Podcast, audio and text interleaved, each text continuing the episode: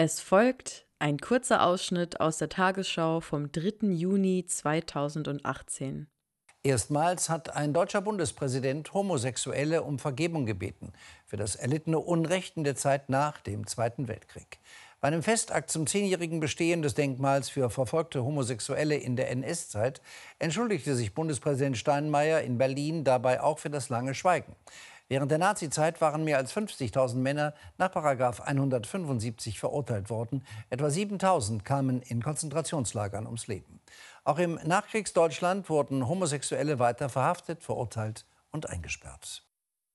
Ich weiß nicht, wie es euch geht, aber ich kann mich gar nicht bewusst an diese Nachricht erinnern, geschweige denn an die Rede von Steinmeier und auch nicht an Paragraph 175, der ja auch in dieser Ammoderation erwähnt wurde. Ich weiß aber noch ziemlich genau, wie ich zum ersten Mal von Paragraph 175 gelesen habe, weil das ist noch gar nicht so lange her.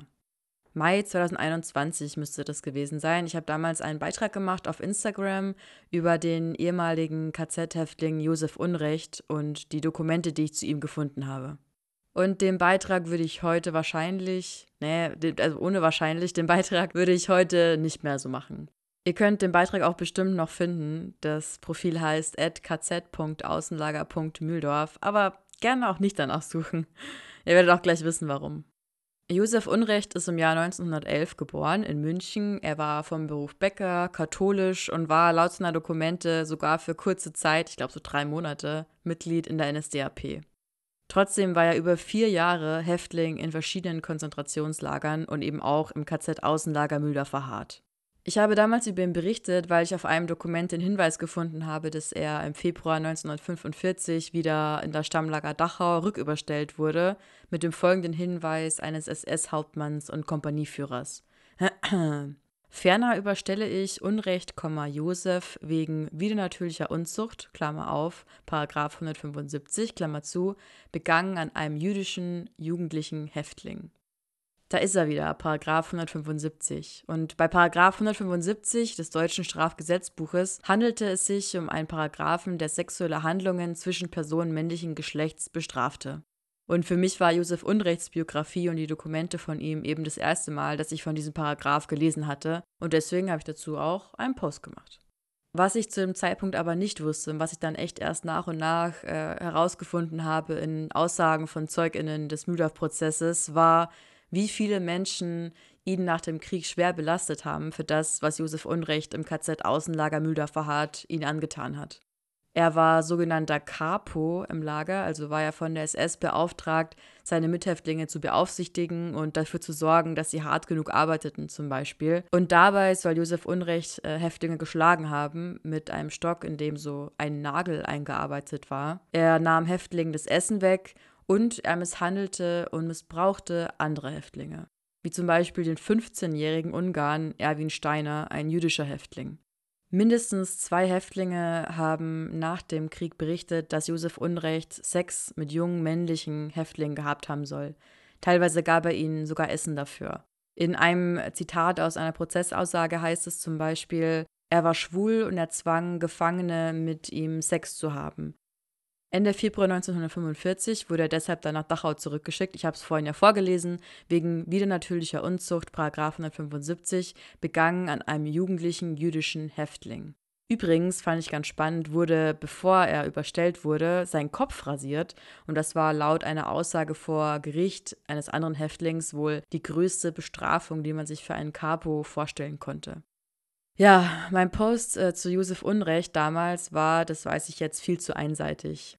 Ich habe den Hinweis gelesen, dass er wegen Paragraf 175 überstellt wurde und habe dann einfach darüber berichtet, dass er als homosexueller Mann inhaftiert war. Aber dabei habe ich komplett außen vor gelassen, was er anderen Häftlingen angetan hat. Das streift aber natürlich auch generell das echt komplizierte Thema der Kapos in Konzentrationslagern, weil die war natürlich auch Opfer des NS-Regimes. Also auch Josef Unrecht war Opfer. Ich bin auch der Meinung, dass niemand zu Recht im KZ gewesen ist, egal was er oder sie angestellt hat. Angestellt in ganz großen Anführungszeichen. Aber Kapos waren ganz oft auch Täter äh, die ihre Stellung im KZ ausnutzten.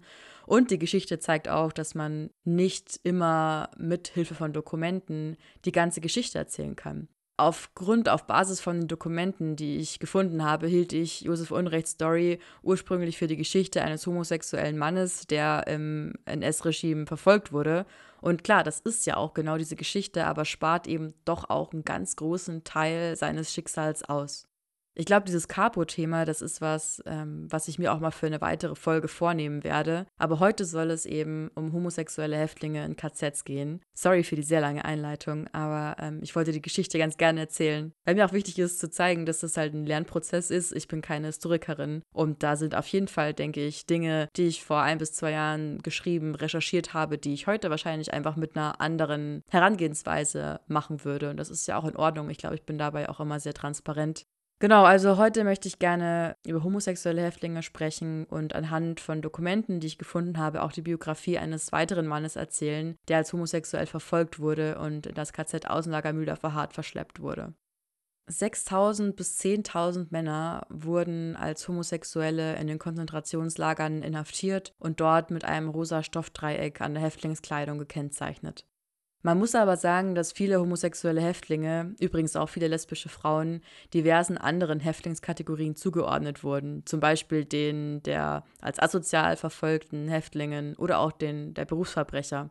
Und auch, dass es natürlich oft zum Beispiel jüdische Häftlinge gab, die homosexuell waren, die dann aber in den Unterlagen als jüdische Häftlinge aufgenommen wurden. Also da gibt es auf jeden Fall eine sehr, sehr viel höhere Dunkelziffer. Trotzdem war es offiziell eine kleine Minderheit, die wirklich in den Lagern waren. Und so gab es auch keinen Schutz in den Lagern durch so einen Gruppenzusammenhalt untereinander. Und die Todesrate unter schwulen Häftlingen war entsprechend auch sehr hoch. Sie wird auf über 50 Prozent geschätzt, teilweise sogar auf 80 Prozent. Und ihr kennt das ja, ihr sollt aus jeder Folge vor allem einen Fakt mitnehmen. Und heute ist das der Gedanke, dass homosexuelle Männer keine vergessenen Opfer des Nationalsozialismus sind, weil das klingt so, als hätte man sie, ups, nach dem Krieg irgendwie vergessen. Aber das ist nicht so. Sie wurden in der DDR und auch in der Bundesrepublik einfach weiter bewusst ausgegrenzt. Ihre Verfolgung wurde einfach so hingenommen und über Jahrzehnte nach dem Krieg wurden sie von Rehabilitierung und Entschädigung ausgeschlossen. Und entsprechend groß war auch nach dem Krieg noch die Angst davor, als homosexueller Mann enttarnt zu werden. Wahrscheinlich auch bei Wilhelm Bees. Er ist im Dezember 1895 in Offenbach am Main geboren, er lebte in Göppingen. Sein Beruf war Sattler, steht zumindest so in seinen Dokumenten. Er war ledig, deutsch, katholisch. Im Juli 1939 wurde der damals 43-Jährige vor Gericht verurteilt zu neun Monaten Gefängnis nach 175. Knapp ein Jahr später trat er seine Strafe an, zuerst in einem Strafgefangenenlager in Hessen und einen Tag vor seinem eigentlichen Haftende wurde er dann zur Kriminalpolizei Stuttgart überführt und kurz darauf erstmals ins KZ Dachau. Es folgten das KZ Buchenwald und fast drei Jahre lang das KZ Natzweiler in Elsass-Lothringen in Frankreich.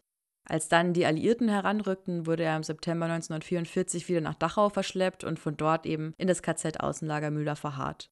Als er Ende April 1945 befreit wurde, war Wilhelm Beetz vier ganze Jahre im KZ-System gewesen. Und entsprechend gibt es von ihm natürlich auch jede Menge Dokumente. Und ich möchte einfach ein bisschen was darüber erzählen, was ich so zu ihm in den Arolsen Archives gefunden habe. Zum Beispiel auf seinem Personalbogen des KZ Natzweilers, wo er eben die längste Zeit verbracht hat, steht Vorstrafen, Doppelpunkt, ja, dreimal zu insgesamt zwei Jahren Gefängnis wegen Unzucht. Auch so eine Formulierung, die man auf Akten und auf Dokumenten von homosexuellen Häftlingen öfters sieht. Und auf seinen Dokumenten ist auch ganz oft das Kürzel PSV zu lesen für polizeiliche Sicherheitsverwahrung. Ein Punkt ähm, auf diesem Bogen, den ich echt irgendwie pervers finde, ist äh, der Punkt, warum in Schutzhaft, Klammer auf, eigene Angaben, Klammer zu. Er schreibt da aufgrund der Vorstrafen, Paragraph 175. Ich finde es einfach so pervers, dass man irgendwie dem Häftling dann noch selber zumutet, zu sagen, warum er oder sie in Schutzhaft ist. Das ist irgendwie. Mh. Für ihn gibt es auch ein ganz interessantes Dokument, äh, ein sogenanntes Effektenverzeichnis.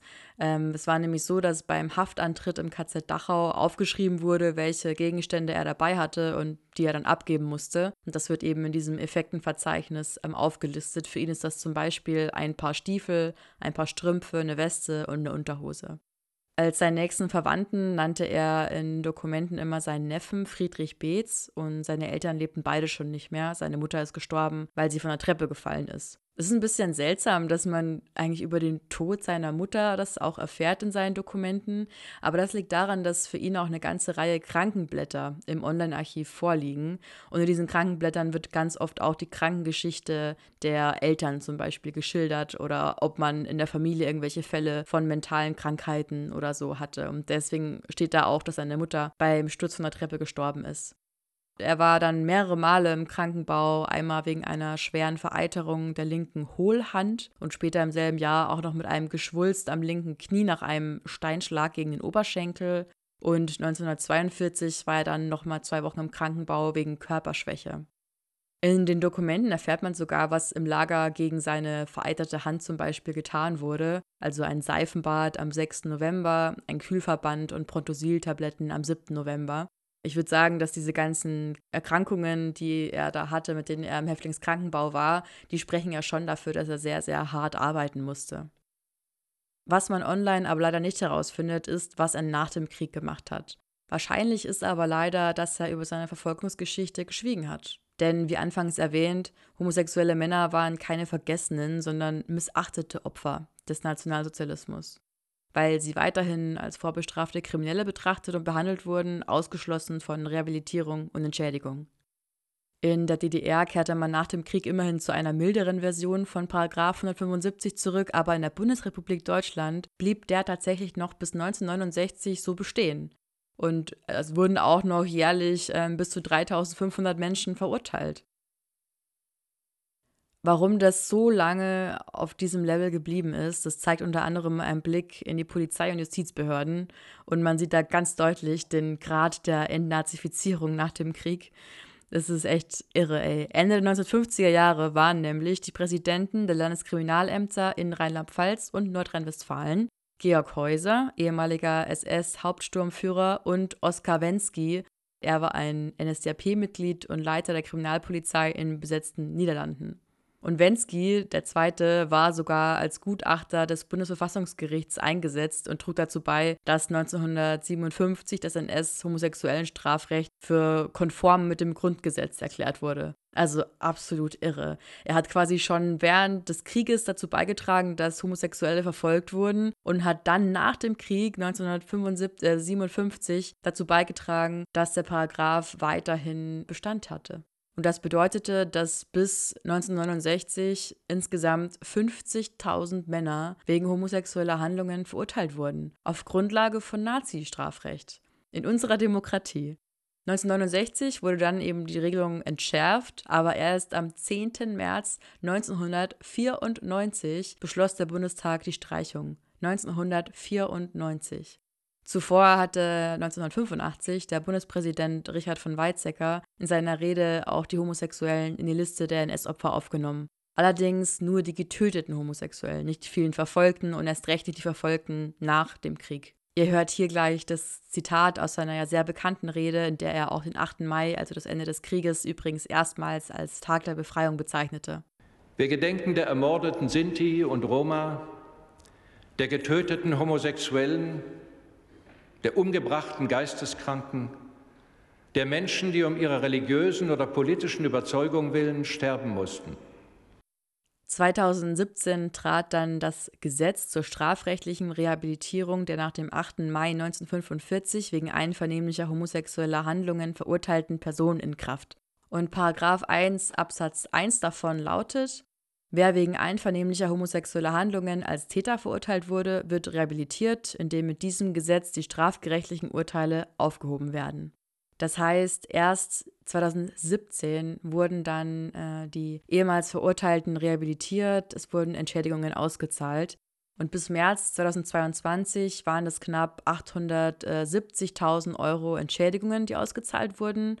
Und in diesem Jahr wurde die Frist nochmal verlängert. Man kann jetzt bis Juli 2027, also noch fünf Jahre, Entschädigungen beantragen.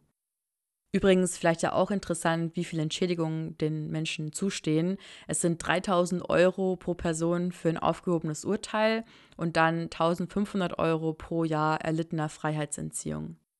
Aber 2022 zum Beispiel wurde nur ein einziger Antrag gestellt bisher und es ist ja auch klar, viele Betroffene leben mittlerweile einfach schon gar nicht mehr. Und um bei Wilhelm Beetz zu bleiben, dessen Geschichte ich heute erzählt habe, egal was mit ihm nach dem Krieg passiert ist, er ist 1895 geboren, also wahrscheinlich hat er nicht mal mehr die Aufhebung des Paragraphen 175 erlebt. Ja, und erst 2018, ihr habt es zu Beginn der Folge kurz gehört in der Tagesschau, entschuldigte sich dann der Bundespräsident Frank-Walter Steinmeier nicht nur bei den homosexuellen Opfern der NS-Verfolgung, er bezog auch die Opfer nach 1945 ein. Und mit einem Teil aus seiner Rede möchte ich die heutige fünfte Folge meines Podcasts gleich beenden. Ich hoffe, ihr konntet was mitnehmen und ich freue mich über Feedback bei Instagram at kz.auslager.mühldorf oder auch bei TikTok. Ich heiße dort keine.erinnerungskultur. Und ich freue mich, wenn ihr bei der nächsten Folge auch wieder dabei seid. Tschüss! Und als Bundespräsident ist mir heute eines wichtig. Ihr Land hat sich zu lange warten lassen. Wir sind spät dran. Was gegenüber anderen Opfergruppen gesagt wurde, ist ihnen bisher versagt geblieben. Deshalb bitte ich heute um Vergebung für all das geschehene Leid und Unrecht und für das lange Schweigen, was darauf folgte.